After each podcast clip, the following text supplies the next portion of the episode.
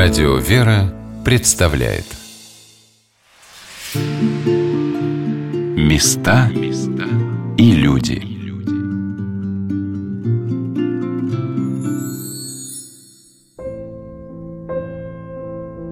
Сегодня на «Волнах Радио «Вера» мы рассказываем о Клеменецком Свято-Троицком мужском монастыре, который отмечает в этом году свое 500-летие.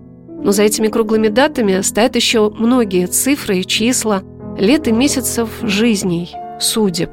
Это даты, когда сюда, на Карельскую землю, со всей России прибывали священнослужители и миряне, православные и инославные, на Беломоро-Балтийский канал, в Беломорские лагеря, в город Кем и на Попов остров, на Соловки, в Слон, в Соловецкий лагерь особого назначения, располагавшийся в Соловецком монастыре. Работая над программой Клеменецкой обители, я вспомнила эти даты из автобиографии – святителя Афанасия Сахарова, который провел 9 лет в беломорских лагерях, на Соловках и в Медвежьегорске, и выжил. Работал на лесоповале, на лесобирже, строил кругло-лежневую дорогу, сидел в штрафном изоляторе и камере усиленного режима. В начале войны был этапирован в Онежские лагеря, больной, нагруженный вещами, шел пешком этапом 400 километров. Голодал, был доходягой, как он писал, и сохранил свою веру такой, какой она освещает и будет освещать путь многим и многим поколениям священнослужителей и нам, мирянам. Для чего? Для того, чтобы мы знали, что человек, верующий в божественную помощь, может выжить при любых самых тяжелых обстоятельствах на земле и сохранить себя и свою мечту о небе, о небесном царстве. Стоит только всмотреться в лучистые глаза святителя Афанасия на его фотографиях, чтобы это почувствовать. Но мне это видится и в глазах современных монахов, которые что-то о небе знают больше других, хотя рассказывать об этом и не станут. Ведь у них же свои дороги, свои этапы жизни, своя судьба. Вот сейчас мирянам тяжелее в чем-то, чем монахам в нашем мире, как мы видим. Нам-то сейчас проще, чем вам. Реальность посмотреть-то. У нас ничего не изменилось. Ну, мы были отрезаны периодически. А у вас там что происходит? Сплошные бури, Дело дыми. В том, дело в том, что вы пришли на этот путь и знаете, что нужно бороться. А мы были так расслаблены, что мы думали, не надо бороться. И защищаться, и от кого мы не знали. Как не? А бороться за всегда же демоны-то не дремлют, сами А знаете. вот мы этого как Ну, будто значит, не это знали, напоминание. понимаете? Вас этому научили, получается, духовные отцы, или вы книжки много читали, Ну, а на самом деле, знаете, как э, один священник сказал, что да, много зависит от родителей, от воспитания, но не, не более 30%. 70% от самовоспитания, самообразования. Поэтому, в принципе, бури они также и были, просто комфорт был. Может, он еще уменьшится даже. Но главное, чтобы если есть внутри мир, да, он укажет, куда идти, как, и можно уже побежишь за материальным, не догонишь. Вот сейчас все бежали за материальным, а сейчас все в таком распутье материальном вроде как-то оно ослабло и исчезает. И не нужно. Вот, и не догонишь его, да. Мне старец говорит, пойдешь за духовным, материальное само за тобой побежит. Можно пойти за духовным не вот в эти клети, да, там, которые мы считаем, что там комфорт, а комфорт-то настоящий вот здесь, среди комариков. Комарики, это, видите, нас практически не кусают даже. Привыкаешь, организм тоже, вот, что нужно лишнее уходит, что нужно приходит на самом деле. То есть везде Бог, Господь, Он как бы ближе к Богу на природе, с одной стороны. Да, здесь сурово, здесь много нужно навыков, как один тоже старец сказал, что европейский север для нас интересен, ну, для монашествующих, но чтобы там выжить, нужно много навыков. Это сложно достаточно. В средней полосе гораздо проще, на материке все гораздо проще. То есть, в принципе, не так нужно много усилий потратить. И, может, каких-то несколько лет у нас, видите, что здесь за 4 года сейчас увидите, построен четырьмя человеками с помощью Божией. Но всякое уж можно как-то для семьи сделать какой-то плацдарм со всеми необходимыми хранилищами, там этими, уметь детей научить картошку сажать, копать. Для чего это? А все вот что по заграницам катались. А что смотреть-то, когда вот оно рядом? Искали Бога или что искали? Хранилище-то оно, вот есть пример наших предков, да, которые действительно достигли реальности. Вот у нас сколько земли, да, сколько пустующих деревень. И вот, о, все там, города все. это Понятно, работы нет, там того нет. А если в городах не будет работы, что тогда? Работа есть всегда. Кто что ищет. Кто хочет легкой работы, это одно. Да, деревенский тот непростой, тяжелый. Но с современными технологиями, на самом деле, все будет гармонично сочетаться. Только надо уметь и знать, как это применить. Я спросила отца Александра, вспоминает ли он первые месяцы на острове. Лето было все равно. Тогда, слава богу, было теплое лето, не как в прошлом году. Ну, мы же понимали, это же не первое наше место. Мы скит осваивали также, начинали с вагончика. Потом были условия, поэтому мы как бы уже проверены были. Мы спокойно к этому относились. Не было никакой паники. Сложно было с озером. Озеро опасное достаточно, непростое. То есть пока научились понимать, где смотреть эти все прогнозы и под них подстраиваться, какую мы волну можем преодолеть, какую мы не можем. Но сейчас это все уже как бы отработано. Поэтому как-то этот период, он вспоминается. Трудности не вспоминается, знаете. Когда есть новое дело, и ты знаешь, что вот эта земля, возрождение, Господь тебя сюда привел, благословил, Он поможет, конечно же, и чувствуешь эту помощь благодатную и молитву, то как-то все в радость. Да, были трудности, да, ну, это все закаляет, на самом деле. Бояться этого не нужно, наоборот, к этому нужно стремиться. Ну, правда, возраст уже был за 40. Редко кто меняет в это время на палатке свою жизнь. Ну, сейчас вы видите, что у нас есть. Мы бы и сейчас ее не поменяли ни на что. Отец Александр поделился, что были и сложные периоды, но главное при этом не торопиться с выводами.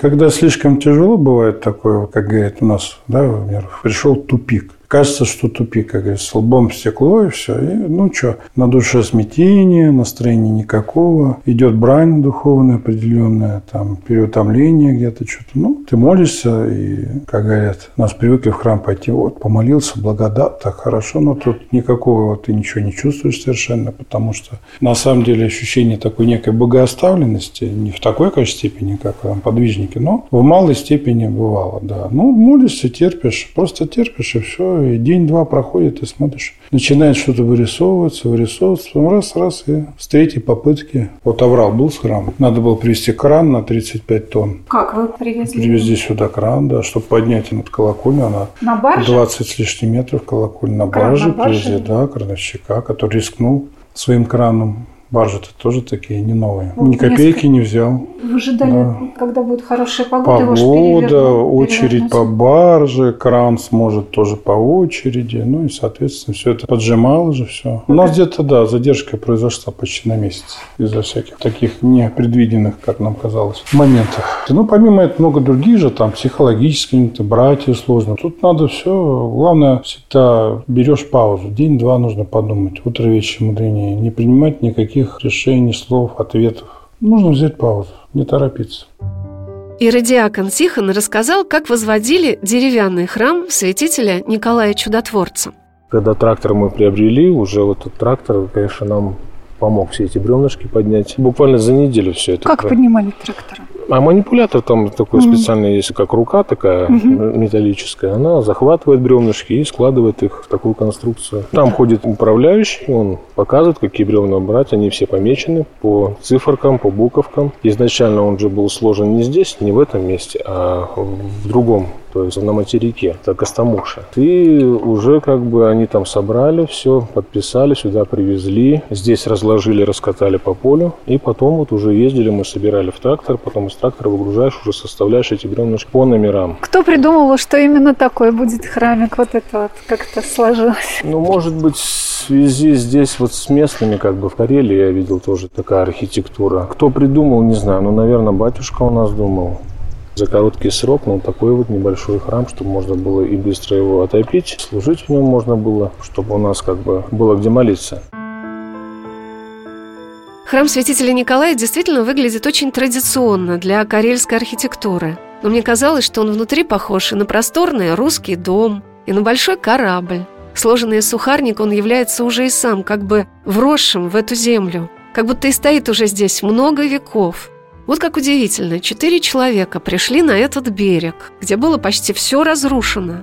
И благодаря их трудам, молитвам, духовным подвигам, терпения, веры и надежды, любви ко Христу, как будто по мгновению чьей-то легкой руки восставали вновь монастырские постройки, храмы, вновь появлялись люди.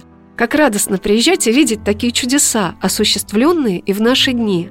А за всем этим долгие зимы, ревущая онега и ожидание, что скоро придет весна или станет лед. Привык просто, привык, что тут особо-то. Ну, дует. Ну, когда-нибудь все перестанет. Плохо, что в этом году лед не встал, так ждешь. А будь то ждешь, ждешь, ждешь вот сейчас. Тепло, хорошо, да. Ждешь, вот сейчас осень настанет, да. Осень настал, ждешь, вот зима настанет, лед станет, лед стал хорошо, тихо. Вот лед стал, там постоял, постоял, ждешь, весна скоро, скоро лед тернесет, и вода появится, можно будет рыбалку ездить опять по летнему там, да, все, что-то ждешь. Так оно одно за другим идет, и все, хорошо, что-то переживать особо.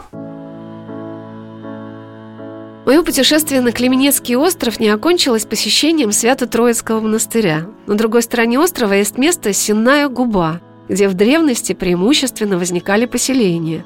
Было несколько деревень и стояло два храма. Сейчас в Сенной губе восстановлена церковь Тихвинской иконы Божией Матери, бывшая в советские годы клубом, и священно-монахи принимали участие в божественной литургии и крестном ходе на праздничной престольной службе. Так интересно было наблюдать, как иеромонахи, взяв свои облачения и положив их в катер, стали отталкиваться веслами от берега, и как древние апостолы поплыли, а вернее сказать, пошли по озеру, совершать службу в другом месте – Возглавил литургию настоятель Тихвинского храма в Сенной Губе и храмов на острове Кижи протерей Павел Лехмус. И после службы мы все вместе поехали на Кижи. Это был еще один чудесный подарок, о котором мы расскажем в наших следующих программах «Места и люди».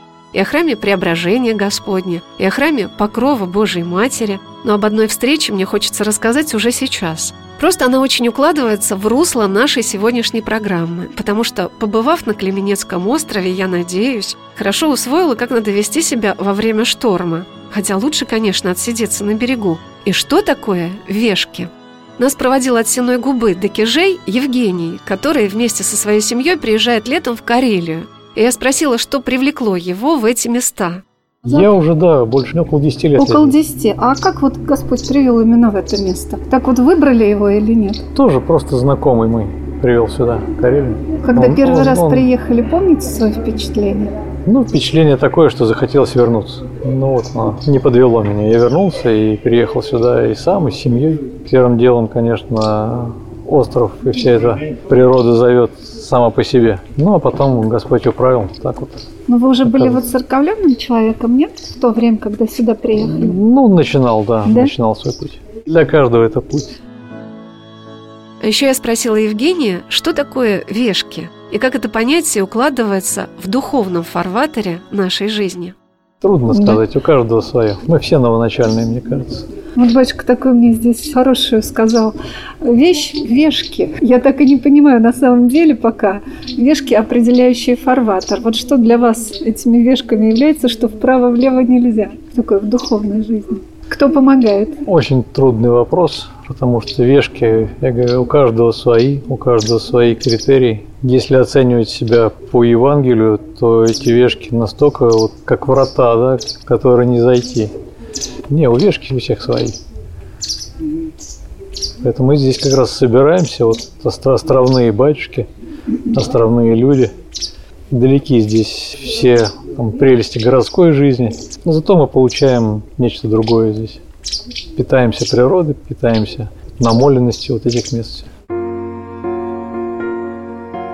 А я, оттолкнувшись от мысли Евгения, подумала, что Евангелие – это и есть наши духовные рамки, путь, направление, на которое только и стоит ориентироваться. Вправо и влево уже могут быть такие глубины, что не спасет ни один навигатор. Когда мы возвращались с капитаном Артемом обратно в Петрозаводск, сияло ослепительное солнце. На горизонте красовались тучи, а озеро искрилось таким переливом сверкающих огней, что казалось, все солнечные лучи в этот день упали на Онежские воды. Это было еще одним подарком от островных монахов, которые на своем катере поплыли в одну сторону, а мы в другую, попросив друг у друга молитв. Я благодарю Бога за эту чудесную поездку, за встречу с такими прекрасными людьми, за все слова, чувства, за все улыбки, за тепло и радость, которыми одарила меня земля и озера с таким неповторимым названием Карелия. Места и люди.